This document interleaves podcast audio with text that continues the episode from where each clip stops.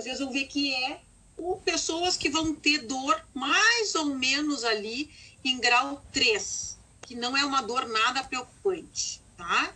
Um dolorido, um hoje estou mais cansado, hoje estou mais contraturada, mas esta é a população que a gente vai dizer que é uma população saudável sem dor. Subindo lá para o atleta de elite, nós vamos ter o pessoal da dor moderada, que é aqueles que treinam mais vezes, que fazem uma competição de final de semana, é o atleta de final de semana. Esse vai ter um nível de dor maior, né? Porque a atividade física ela causa dores pelo uso da musculatura.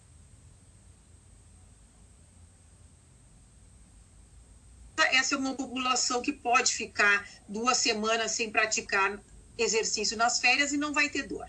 Subindo no outro extremo, nós vamos ter então os profissionais de elite, que é deles que eu vou conversar com hoje com vocês, tá? Porque se nós aprendermos a trabalhar com sedentário, com de elite, certamente a gente vai conseguir saber trabalhar com a galera de baixo. Esse pessoal trabalha com dor 7 a 10, tá? Então, mas uh, eu estou falando assim de dor com, junto com incapacidade. Então, o atleta de elite, o esporte ele não é saudável. Esse esporte que a gente vê as Olimpíadas, grandes torneios de tênis, torneios importantes de futebol, ele não é sinônimo de saúde. É uma profissão que usa muito o corpo. Ok? Eu quero mostrar para vocês um atleta e quero contar a história deste atleta para vocês entenderem o que, que é um atleta de elite, considerado um atleta de elite. Vejam que ele tá, ele é um ginasta, um ginasta seleção brasileira, atual seleção brasileira, é um ginasta paulista, o nome dele é Thomas Rodrigues, e eu tive a honra de tratar ele, que ele veio treinar na Sojipa.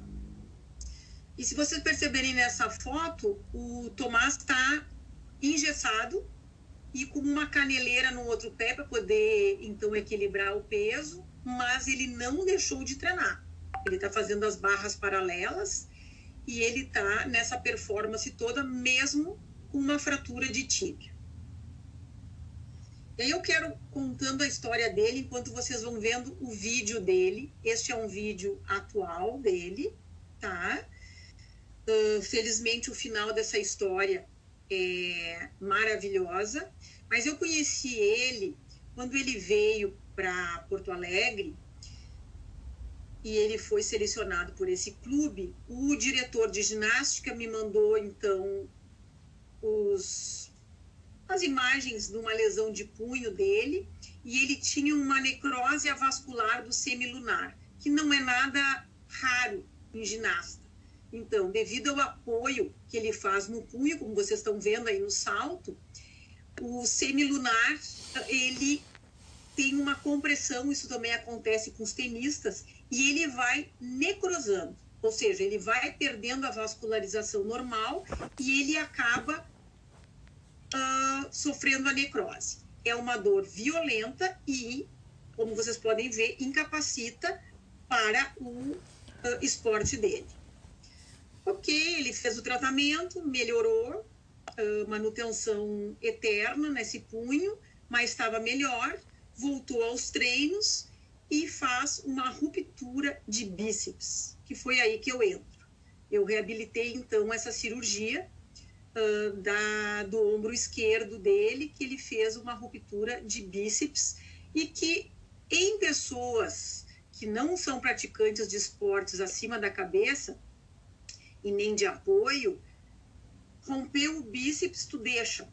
Não há necessidade de suturar, porque ele vai se ter a função normal. Num ginasta, isso é impossível.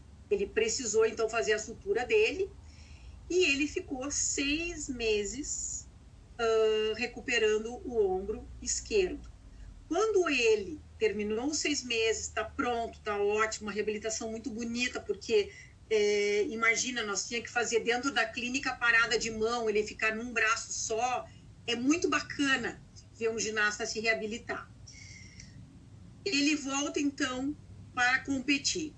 Essa competição vai passar no Facebook, eu estou lá super ansiosa vendo ele competir, porque o meu objetivo maior é que ele conseguisse, então, fazer todas as demandas dos seis aparelhos que ele tinha que fazer. No aquecimento do salto sobre o cavalo, que eu acho que não aparece aí, ele, ao aterrizar do salto, ele faz uma fratura de tíbia. Que é essa, não, esse é do, esse é o trampolim.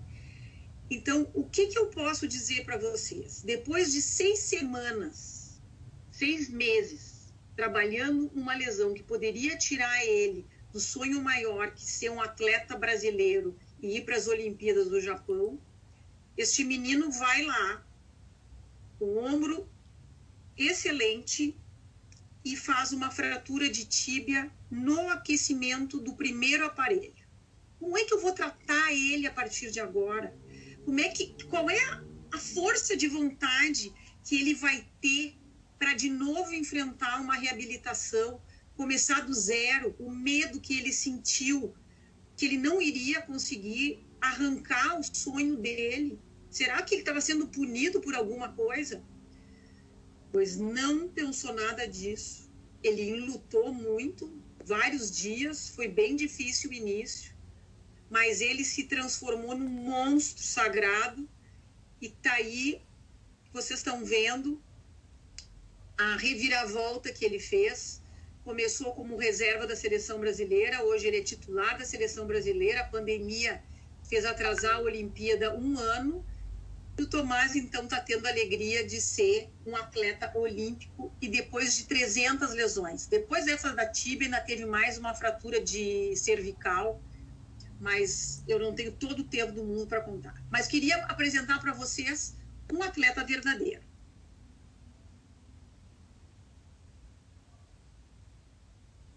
Então, todo atleta, gente, ele tem a dor como companheira. Todo troféu levantado, do outro lado, eu sempre brinco que eles levantam um gelol spray.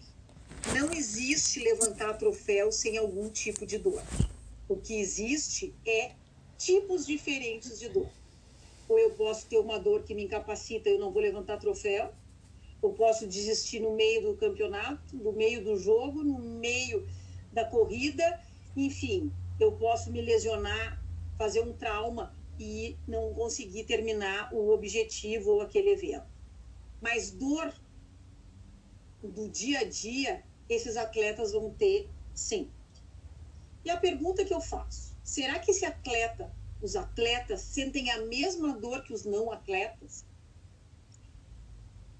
Nós não temos uma, uma única resposta. Eles não têm a mesma dor que os não atletas, que as pessoas que não praticam o exercício, têm mais dor ou dor igual ou maior que aqueles que não praticam. Então, se o atleta não tem a mesma dor, o que, que acontece com eles? O limiar de dor deles, que o limiar de dor é individual, vocês sabem disso, mas o limiar de dor dele vai sendo aumentado também pela experiência. Eles treinam desde criança, eles têm dor, mas conseguem alcançar o objetivo, e essa experiência a gente sabe que hum, carimba este limiar de dor, eles conseguem qualificar e quantificar a dor melhor do que o não atleta. Se eu chegar para eles assim, essa tua dor, tu para, tu tem que parar de jogar. Não, não. Ah, é uma dor, uma dor 4, uma dor 5. Eles estão acostumados desde criança a ter aquela tabela na cabeça. Eles estão acostumados a fazer fisioterapia desde cedo. Essas crianças, elas se lesionam ligam para fisioterapia elas mesmas, a mãe não precisa nem levar e elas já estão em tratamento. Elas já sabem chegar em casa, ou tem que fazer gelo, ou tem que fazer calor, hoje vou passar um rolinho. Esse treinamento de alívio de dor também dá um aumento no limiar de dor. E tem a educação em dor. A educação em dor, ela é ampla, muito ampla. E particularmente eu acho muito difícil, porque é tão difícil educar em dor, né? porque uma dor é uma coisa para mim para vocês é outra, para aquele atleta é outra. Então, o profissional que quer dizer que faz educação em dor, ele também tem que ampliar os seus conceitos para poder entender que o atleta A ou o paciente A precisa de um tipo de educação. E uma das educações em dor é ensinar a qualificar e quantificar a dor que se está sentindo no momento. Porque a dor no atleta, ela é secundária ao objetivo. E as bailarinas, elas têm, assim, eu acho que é ícone este pé de bailarina para aquela beleza e leveza que elas fazem. A dor que um bailarino sente para usar essa sapatilha para fazer os gestos tão extremos é impressionante. Mas elas entram no palco, a música toca, o cérebro está pronto e, a, e o corpo vai. Então, não é que não sinta dor, mas o objetivo, a obrigação supera a dor. E aí vocês mesmos da liga vão poder me explicar melhor quanto isso acontece dentro deste cérebro. E eu trouxe um, outro caso clínico para vocês, é um caso que eu passei num, num, grupo de transmissão que eu tenho. Este é um atleta, então, de 64 anos, surfista desde os 10 anos, ele surfa ondas grandes, ele vai para o Havaí surfar, e se vocês observarem bem, os dois ombros dele, se tu olhar e dizer, nossa, é prótese, isso aí não tem mais o que fazer. Aquele, uh, o húmero direito, que chega a ter quase uma trompa, né, que a gente fala da artrose, isso é prótese, é indicação de prótese sem nenhum uh, problema. Vai tranquilo, vai fazer a prótese, mas nunca mais vai entrar dentro da água. Né? Pra, só na piscina para tomar banho. Então, esse cara, esse surfista, segue surfando, reabilitando, fazendo o manejo da dor, e um dos manejos que eu estou ensinando para ele é não tomar medicações anti-inflamatórias, porque elas podem aliviar a dor e aumentar a artrose, né? E isso é bem importante. Se ele quiser, ele pode fazer outras técnicas, que é o que eu quero mostrar para vocês, para que ele não tome o remédio e então mascare essa dor moderada que para ele é muito importante sentir para ter metria, né? Quanto pode ir ou não. Então, o que, que acontece se eu fizer esporte? O que, que nós temos ali? Um monte de liberação química que vem através da atividade física que dá essa energizada, né? E que fazem com que as pessoas tenham um pouco menos de dor. Uma delas é a liberação da endorfina, que nós vamos uh, ter, que ela tem um efeito analgésico, ele é o hormônio, a endorfina é o hormônio do prazer, né? Que é comparável até à morfina. Então, toda atividade física é bem-vinda e ela gera endorfina. Por isso que nesta pandemia a gente tem incentivado as pessoas a pelo menos fazer uma atividade física diária para que tenha também essa sensação prazerosa. E este é um fator importante envolvido na diminuição da sensibilidade à dor durante a prática da atividade física. E eu quero que vocês guardem isso aqui, porque quando eu falar do atleta que diminui ou que se aposenta, ele tem muita falta desta endorfina, com um aumento uh, bem importante de dor, com relatos e já pesquisas neste cara que para de fazer o esporte e fica com mais dor. E a outra, liberação química que vem através do esporte, libera adrenalina e noradrenalina. Mas o que tem a ver essa reação de luta e fuga? Essa liberação da adrenalina, ela confere mais tolerância à dor, né? Uh, confere ao corpo mais tolerância à dor.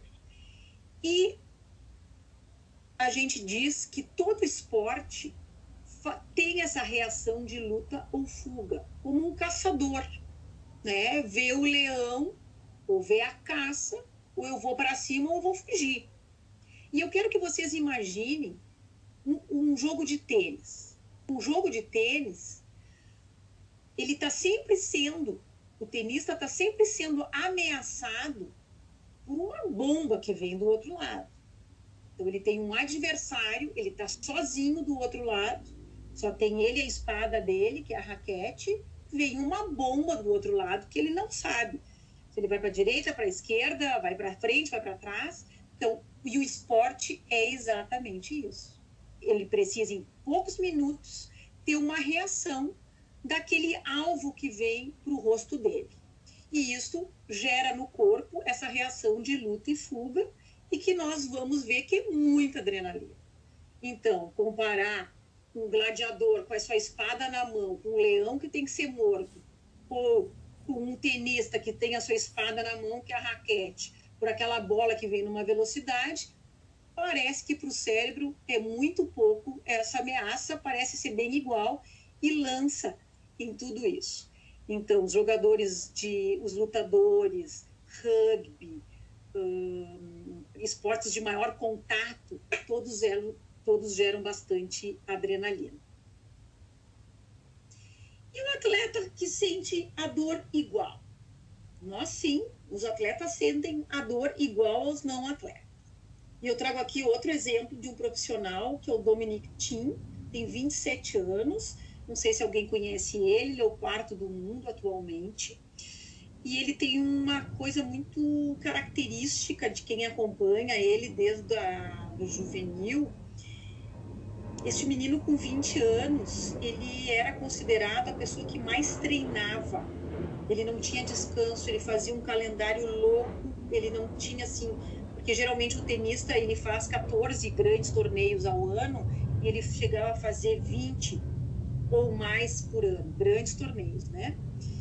Hoje, aos 27 anos, com a pandemia e com a diminuição muito drástica da atividade física que todo atleta profissional sofreu neste ano de pandemia, olhem a declaração que, que importante, que significativa é a declaração dele. Eu realmente queria muito poder jogar, eh, novamente entrar em quadra. Isso foi agora, semana passada, em Acapulco. Meu desempenho foi relativamente bom, mas não pude acreditar na dor que eu senti nos meus músculos no dia seguinte. Não pude acreditar que o movimento que você faz durante toda a sua vida poderia causar tanta dor no dia seguinte. O que, que aconteceu com, as dores acumuladas de tantos anos de prática? Aos 27 anos, será que ele, pela pandemia, por ter diminuído a sua performance, ele não está 100%? Então, a dor que ele sente agora é muito maior do que quando ele era inexperiente aos 20 anos. Então, é muito. Não se tem todas as respostas para isso, e são suposições, mas eu achei que é uma reflexão muito bem-vinda para a Liga hoje que é que ele não consegue acreditar que o movimento que ele faz a vida toda agora pode causar tanta dor no dia seguinte. Não parece também com a dor crônica de um bancário? Nossa, eu passo a minha faz 30 anos que eu estou teclando, só porque, porque só agora eu tenho dor? Então, eu deixo essa reflexão também para vocês. Mas, infelizmente, como tudo na vida, o campeão é aquele que tolera mais dor é uma seleção natural. Aquela criança que foi crescendo, que foi tendo as dores, que foi caindo, que foi ganhando, perdendo, no final do dia, que ela, se ela não consegue tolerar, voltar para o treino toda dolorida, ela vai desistir do esporte. Ela vai mais para leitura, ela vai para uma coisa mais recreativa. Então, este esporte que a gente vê de elite, vocês podem ter certeza que foi uma peneira muito grande. Nós estamos diante de realmente gladiadores. Nós estamos um campeão, uma pessoa que chega, que levanta um troféu a nível mundial, podem ter certeza que aquele ali tem que ser estudado. Em relação a crenças absolutas, Tá? Vocês têm alguma pergunta, alguma observação em relação a essa primeira parte que eu falei, da apresentação do atleta, em relação a como eles enxergam a dor? Aqui no chat não tem nada ainda, Silviane. Beleza. Tem alguma pergunta, pessoal? Acho que não. ok. Tem outra coisa muito muito comum no esporte, que são as crenças absolutas. O que, que são crenças absolutas? Crenças absolutas, vou dar um exemplo prático para vocês, é, é, é, por exemplo, não poder baixar a coluna para pegar alguma coisa pesada porque vai doer. Isso é crença absoluta, todo mundo acha isso, tá? Não, eu tenho que descer bem retinho ou, dobrar os joelhos para que eu não sinta dor, né? Ou eu vou, enfim, tenho que estar tá me cuidando para que essa dor não apareça. São crenças absolutas, ou seja, elas apenas são ditas que vão acontecer, não sabe se acontece. E uma das crenças absolutas no esporte é isso que veio do corpo militar americano lá na guerra do Vietnã, que era no pain, no gain. Isso caiu por terra. Não é mais assim que a gente pensa. A dor é um sinal, ela é um sinal importante, ela é uma bandeira vermelha, porque a gente precisa descobrir o que está causando a dor, e ela não tem ganho. O atleta com muita dor, ele não vai ter os ganhos que se imaginava que tinha que ter. Essa frase ela pode ser modificada hoje, que é sem fadiga não se tem ganho. Então, o que a gente sabe hoje é que nós precisamos levar o nosso atleta à fadiga.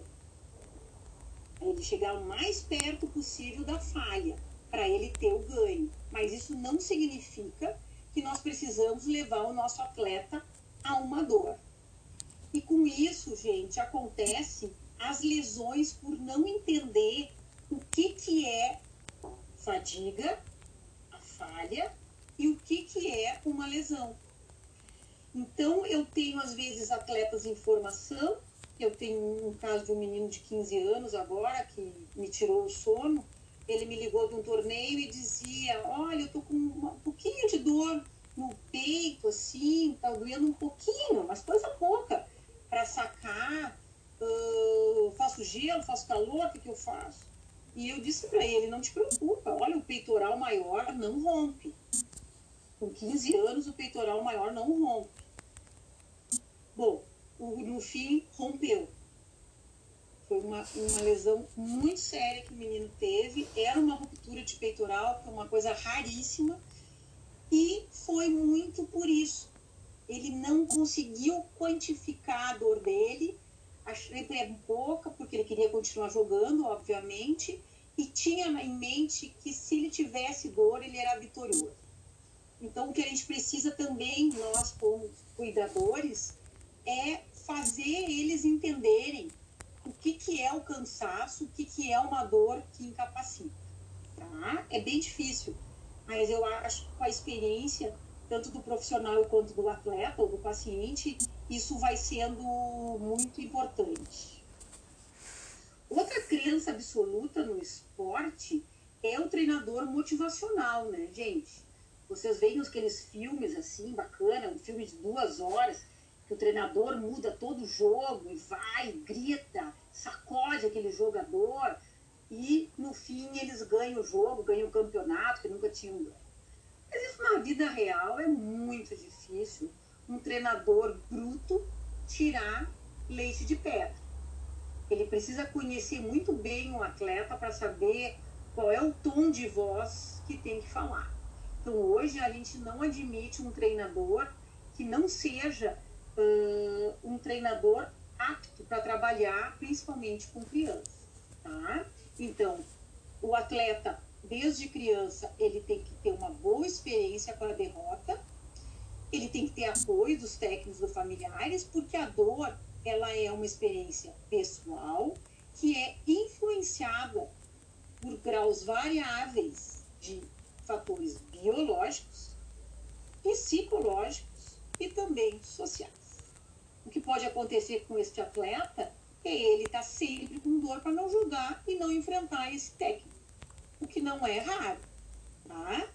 Ao contrário, na outra foto, um atleta perdeu uma criança, o técnico está ali acalmando ele, conversando com ele, fazendo ele raciocinar o que, que aconteceu, como é que tu se sentiu.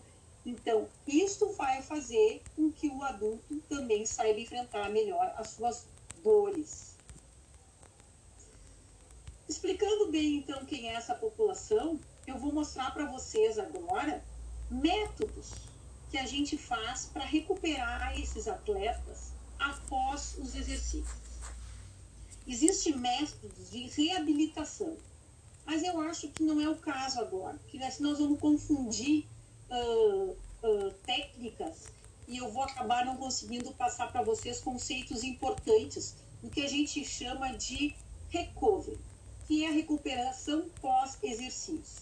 Então, é depois de uma exaustão, e essa exaustão pode ser de um atleta de elite, pode ser de um atleta de final de semana, pode ser de vocês mesmos após uma caminhada de uma hora, cada um tem o seu limite, né? Ou de ir na academia e chegou destroçada.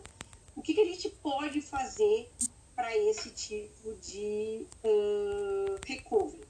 E é muito legal porque a ciência já está nos ajudando demais em fatiar tipos de atleta, tipos de competições e para saber para quando nós precisamos entregar de novo esse atleta ao esporte.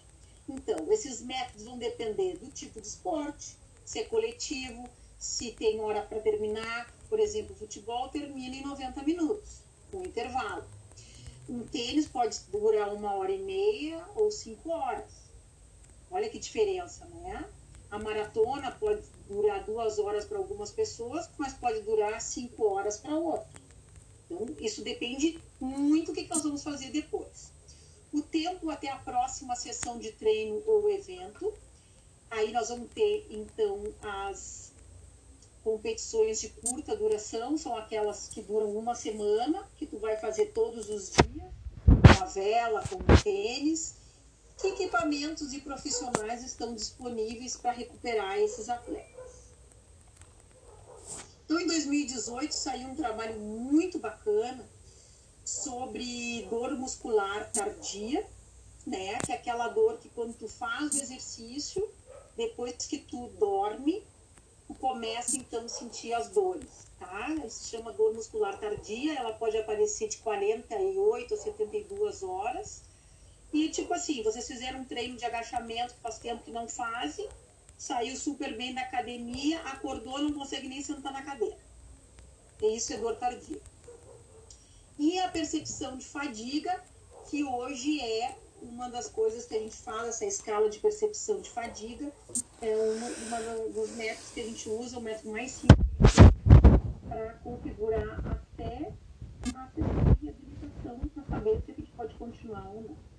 Esses trabalhos trouxeram a a crioimersão, uh, dispositivos de compressão, que são aquelas botas infláveis, o recovery ativo, que são corridas ou a natação, e também a eletroestimulação. Viu que o campeão de tudo isso ainda é a massagem.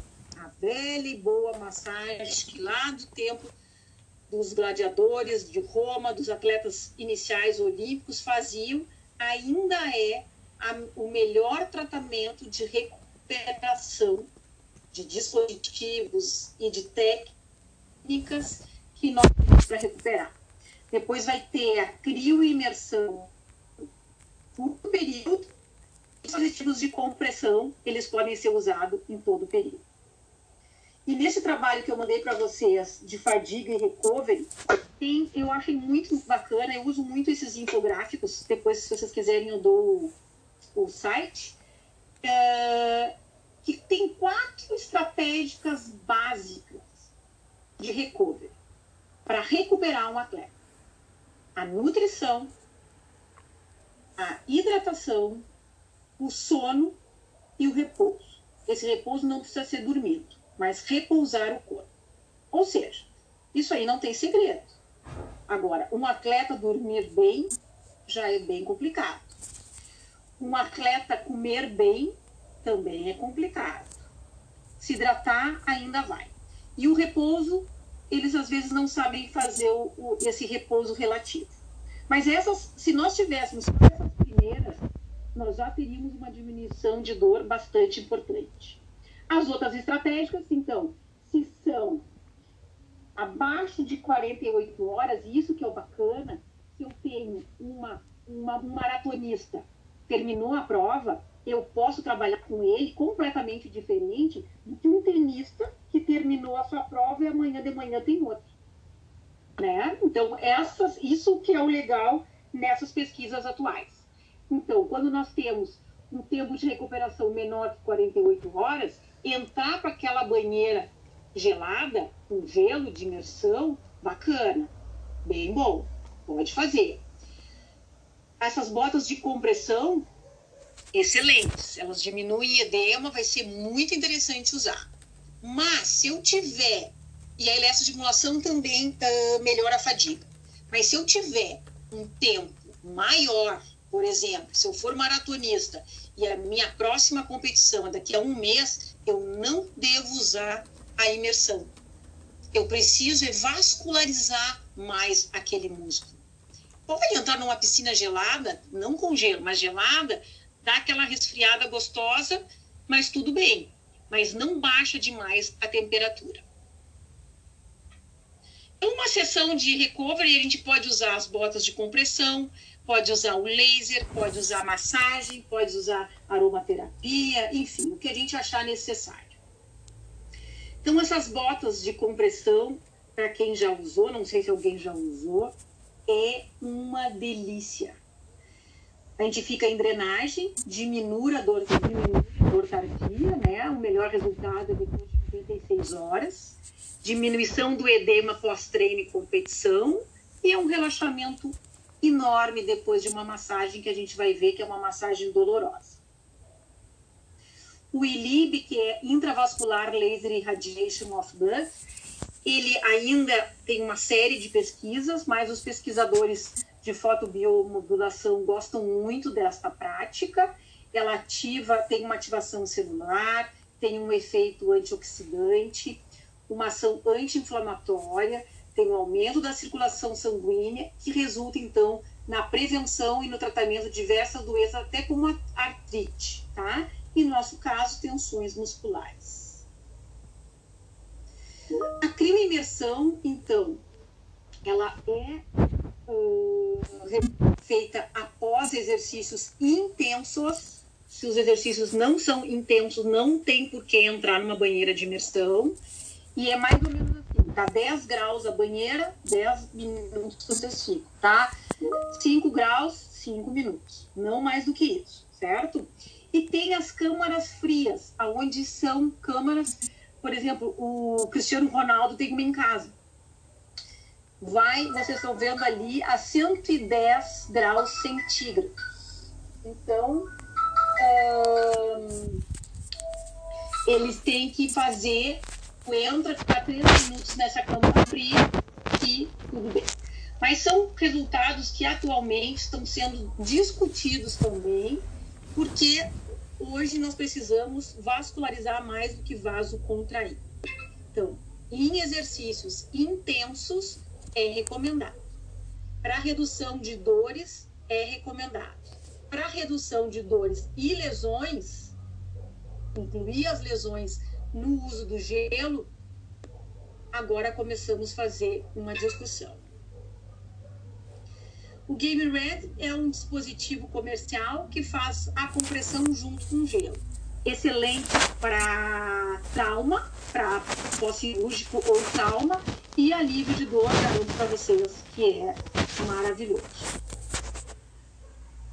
E a massagem? A massagem regeneradora, ela é uma massagem que vocês precisam uh, sentir o músculo do atleta e este atleta vai. Só um momentinho.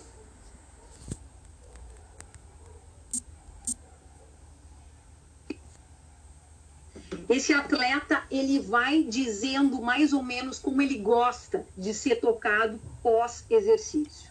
Eu tenho uma máxima como fisioterapeuta esportiva em que eu sempre digo assim: o atleta, antes de entrar em quadra, quem manda é ele.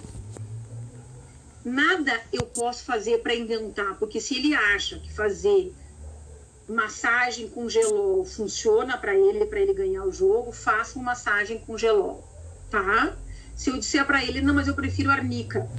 Não, não, nem sei o que é arnica, o gelol que funciona para mim. Faça com gelol. Antes é ele que manda.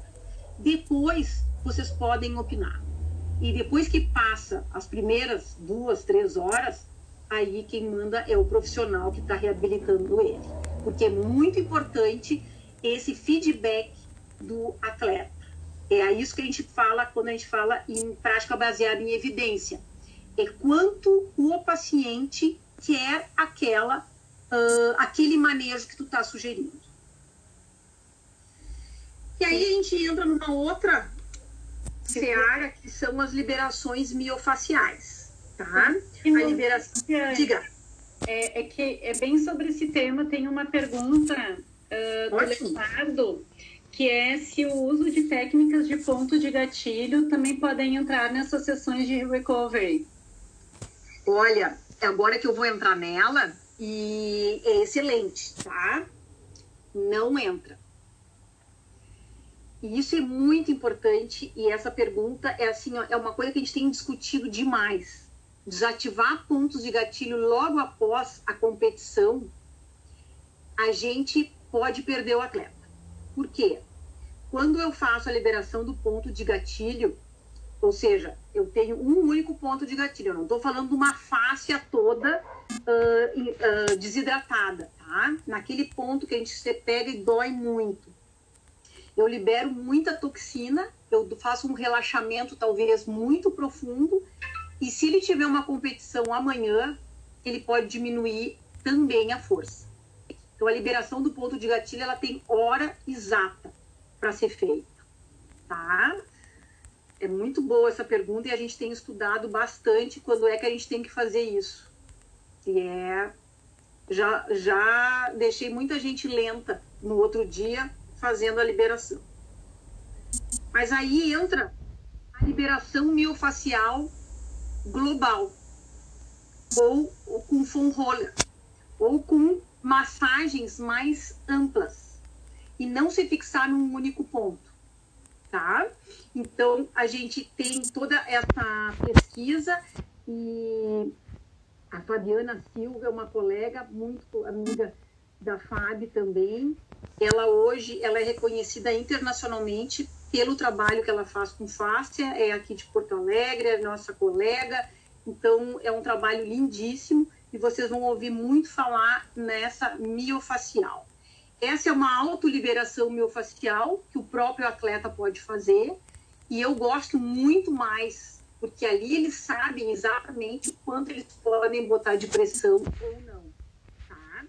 Então, quando eu trabalho em uma equipe de fisioterapeuta uh, num torneio, eu prefiro sempre incentivar os fisioterapeutas a fazer, que, que, que os atletas façam autoliberação, do que um fisioterapeuta que não está experiente possa lesionar eles para a próxima competição. Que é o que a gente vê muito, infelizmente, em torneio de tênis. Então, a gente tem vários dispositivos de autoliberação, tá? Esse uh, é o, são os rolinhos, aonde você tem que fazer o seguinte: a mesma coisa que a mão.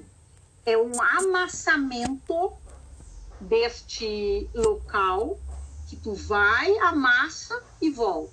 Vai, amassa e volta. Não fica preso naquilo ali. Então tu tem que fazer com que as camadas. Eu sei que quem está começando está estudando anatomia, a fáscia é, não sei se está tá sendo dada em anatomia já, né? Porque é uma anatomia mais nova, mas a gente sabe que a fáscia ela permeia todo quando ela está desidratada, ela enrijece e esse deslizamento entre as camadas acaba não acontecendo. Essa liberação, que a gente chama agora também de mobilização miofacial, faz com que se reidrate e o alívio é muito grande. E quando eu faço essa liberação miofacial ou a massagem, precisa sentir dor para fazer efeito? E aí entra também a, a, a pergunta dele. Olha, precisar sentir dor, não precisa, mas sente.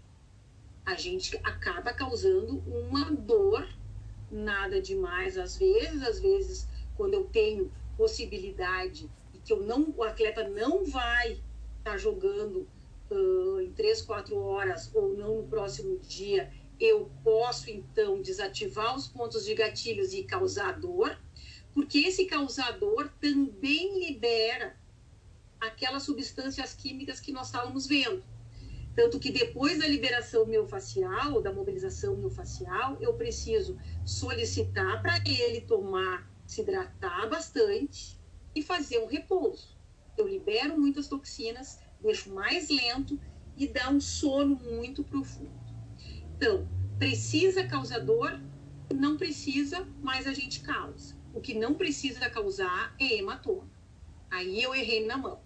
Quando eu causo muito hematoma depois da mobilização miofacial, eu realmente errei na mão, que não é raro, viu, gente? Não, a gente não quer, mas às vezes acontece e que ah, no braço, principalmente, ou na perna, pode ficar com hematoma e não é o que a gente quer, a gente não quer causar lesão, a gente só quer aumentar a mobilidade.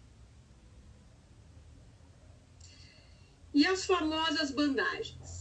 As bandagens elas já foram vedetes, já foram tudo de bom. Aí as pessoas começaram a usar quase como um macacão e não conseguiu, a ciência não conseguiu comprovar que ela é eficaz, tá? Os últimos trabalhos, e quem é o meu consultor sobre bandagem é o Gustavo Portela, que também é fisioterapeuta. Estou deixando o Instagram deles, se vocês tiverem interesse em saber sobre bandagem, uh, ele é o cara, tá? Então, a bandagem, ela serve para dor, sim. Para dor leve moderadas, e se eu tiver uma competição de curta duração. Ou seja, vocês têm uma prova amanhã, passaram estudando a tarde toda, ativou ponto de gatilho. Se alguém sabe aplicar bandagem, elas vão ser muito bem-vindas para a prova amanhã. Mas elas não curaram? Elas tiraram a dor e com a, o alívio da dor diminui as contrações musculares e provavelmente nós vamos ter um alívio uh, da postura também. Então, para eventos de curta duração, bacana. E eu ainda uso a bandagem, depois que eu libero o ponto de gatilho, vi que ficou realmente dolorido, eu coloco aquela bandagem, vai aliviar e nós estamos uh, aliviar a dor e felizmente a ciência já está conseguindo comprovar isso. Não comprovou melhora da musculatura, não comprovou aumento de tensão da contração muscular e não comprovou também a estabilidade. Mas em relação à dor, isso é uma boa notícia, porque ele é de fácil aplicação, mas ela não é band-aid, tá? Então, ela tem cortes, tem tensões, tem várias maneiras de colocar a bandagem. E não dá para poupar a bandagem. Então, vocês, às vezes eu vejo um, um torneio lá na clínica, chega alguém com uma bandagem colada, tipo band-aid. Isso não funciona para nada, tá? Fica colorido, bonitinho, mas não funciona. E a pergunta que todo mundo faz, todos os dias, todas as horas, e agora nós também fizemos pra gente. Calor ou gelo? Quando eu tô com dor.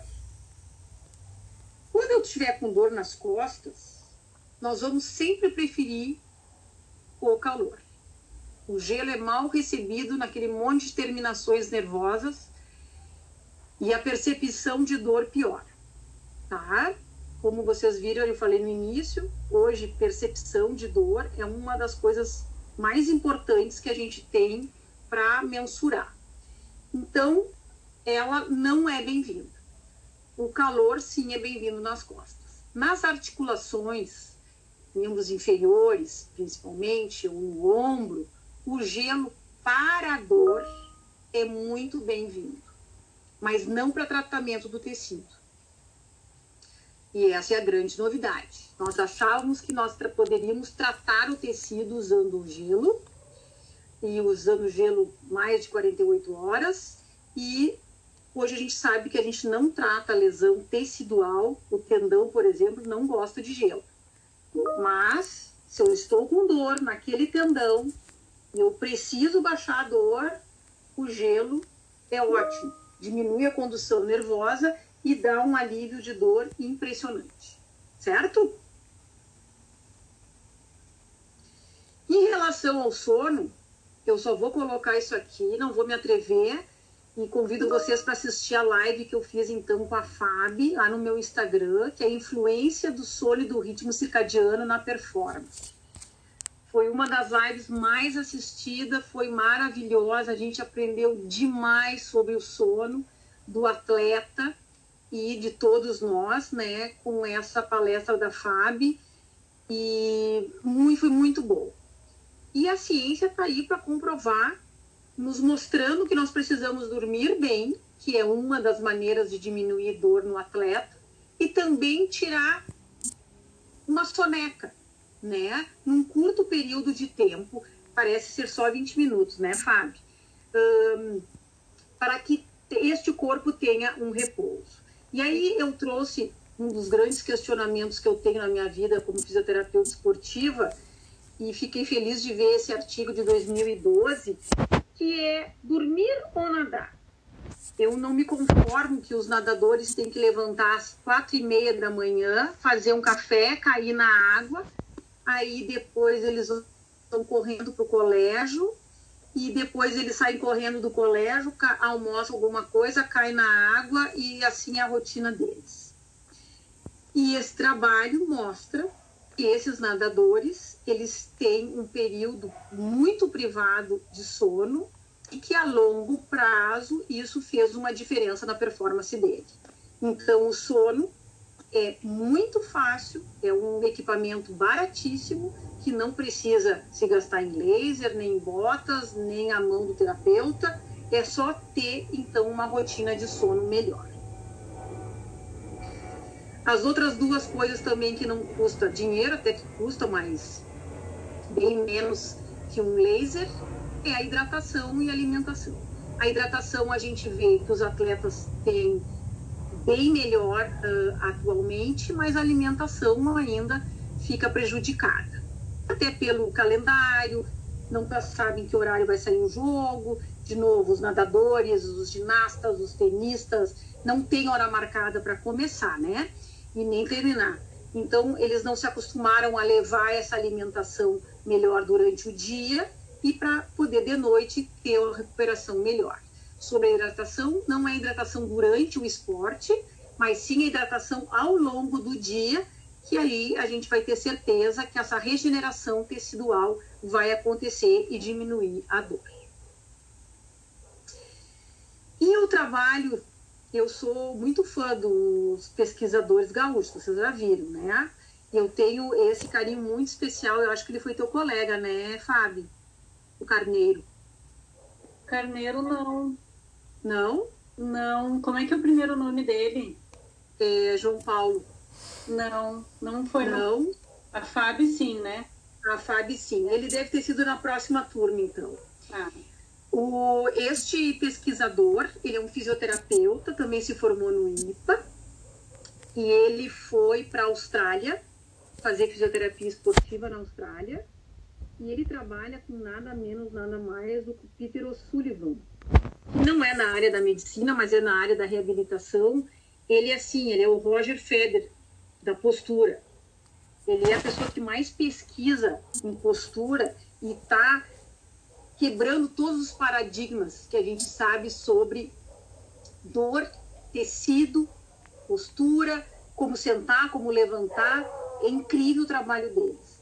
E eles lançaram este artigo que está sendo muito divulgado, que são os oito princípios para guiar os cuidados uh, da dor não traumática no esporte. Então, vocês têm esse artigo para vocês lerem com calma, porque não serve só para o atleta, e sim serve muito na educação da dor.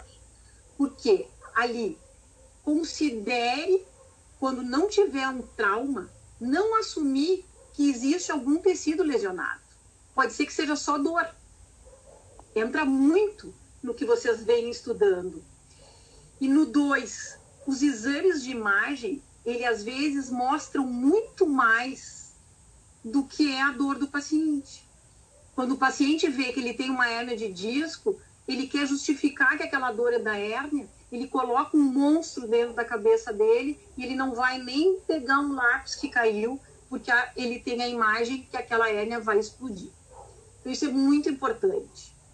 Explorar isso que a gente vem conversando, né? Os fatores biopsicossociais que podem contribuir para a dor. Perguntar para o seu paciente qual é a carga de treino, qual é a carga diária, se ele está passando por algum problema uh, mental de saúde, se ele está ansioso, se ele está estressado e como está o sono dele.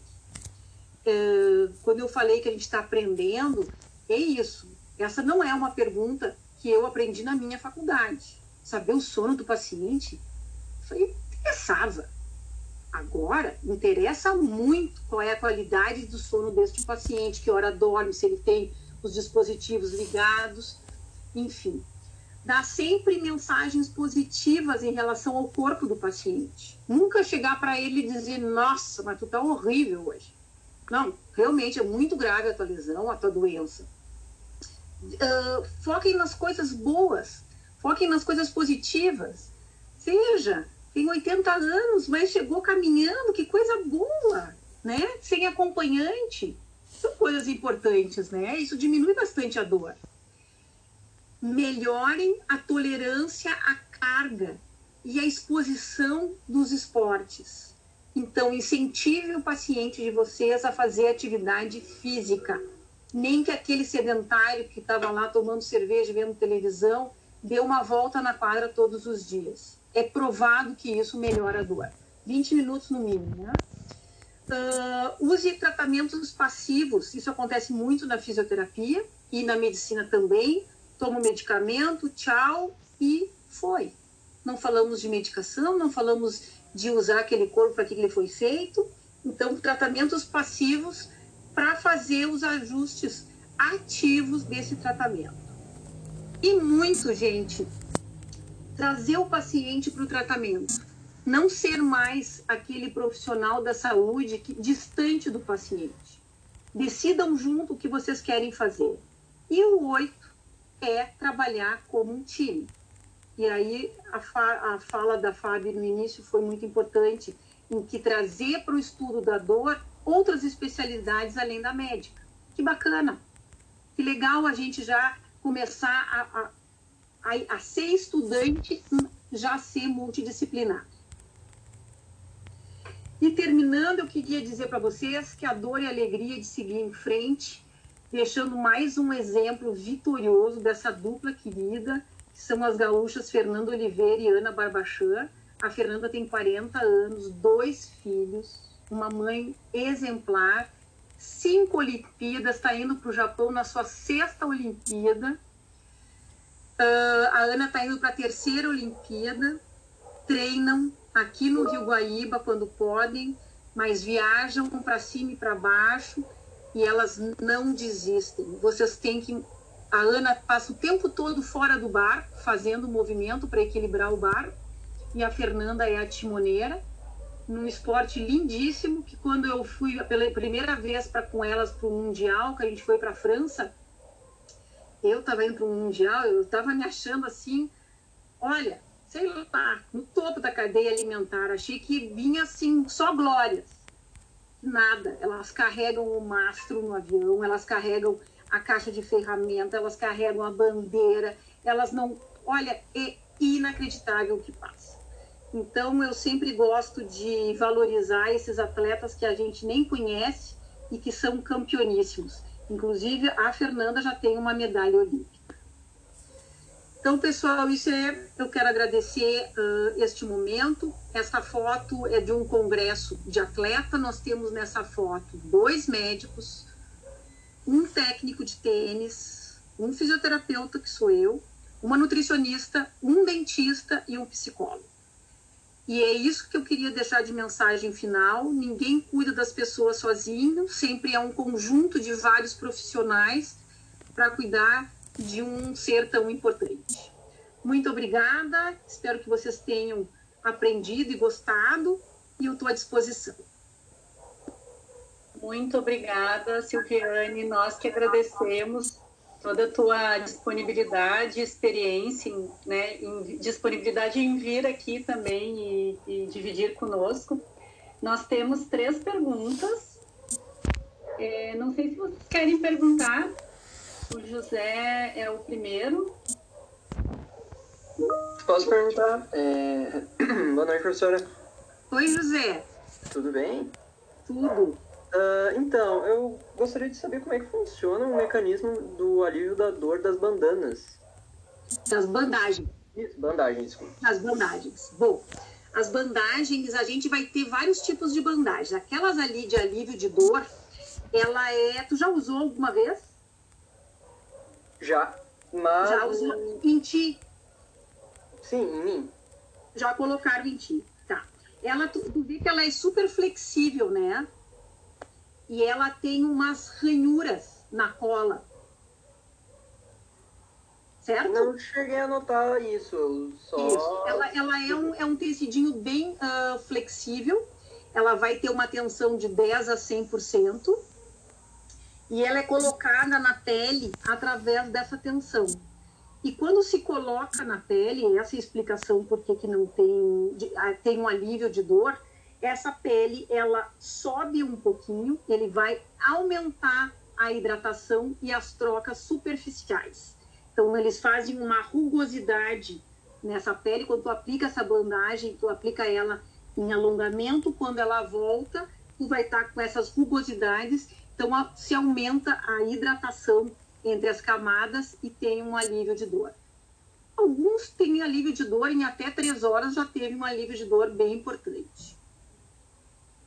Mas tem muita, tem, estamos começando a ter bastante ciência em relação a isso. É pela hidratação do tecido, então, que. Exatamente, pela hidratação dessas camadas. Porque nós vamos ter as terminações nervosas ali, né, superficial, quando eu estou diminuindo essa pressão pelas contraturas que estão acontecendo, parece ser por esse mecanismo que a dor é aliviada.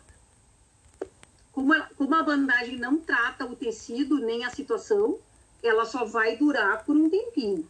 Ela vai durar por 24 horas, depois ela não funciona mais. Tá certo, obrigado. De nada. Aí tem uma pergunta da Isadora, que é assim: então, se eu tenho tendinite, é, prefiro usar calor? É melhor usar calor? Isso. Exatamente isso pode ter uma tendinite que tenha agudizado na, no esforço, tá? Tu fez muito agachamento, por exemplo, uma tendinite no joelho, fez muito agachamento, agudizou aquela tendinite, que não é mais o termo que a gente usa, só para uh, colocar o termo, a gente chama de tendinose, houve uma agudização dessa lesão, tu pode usar o gelo neste momento, tá? Porque tu vai estar com muita dor. E isso é que é mais importante que vocês saiam dessa palestra sabendo. O gelo, neste momento do tecido, ele só serve para dor. Porque o tendão ele é pouco vascularizado. Se nós continuar botando gelo, gelo, gelo, gelo, gelo, gelo, ele não vai regenerar e não vai fazer a síntese colagenosa que nós estamos precisando. Ok. Eu não estou te escutando, Fábio. Agora foi, né? Agora né? foi. Isso. É uma pergunta da Sofia. O atleta está com muita dor, mas não quer largar a competição. Quando tu acompanhavas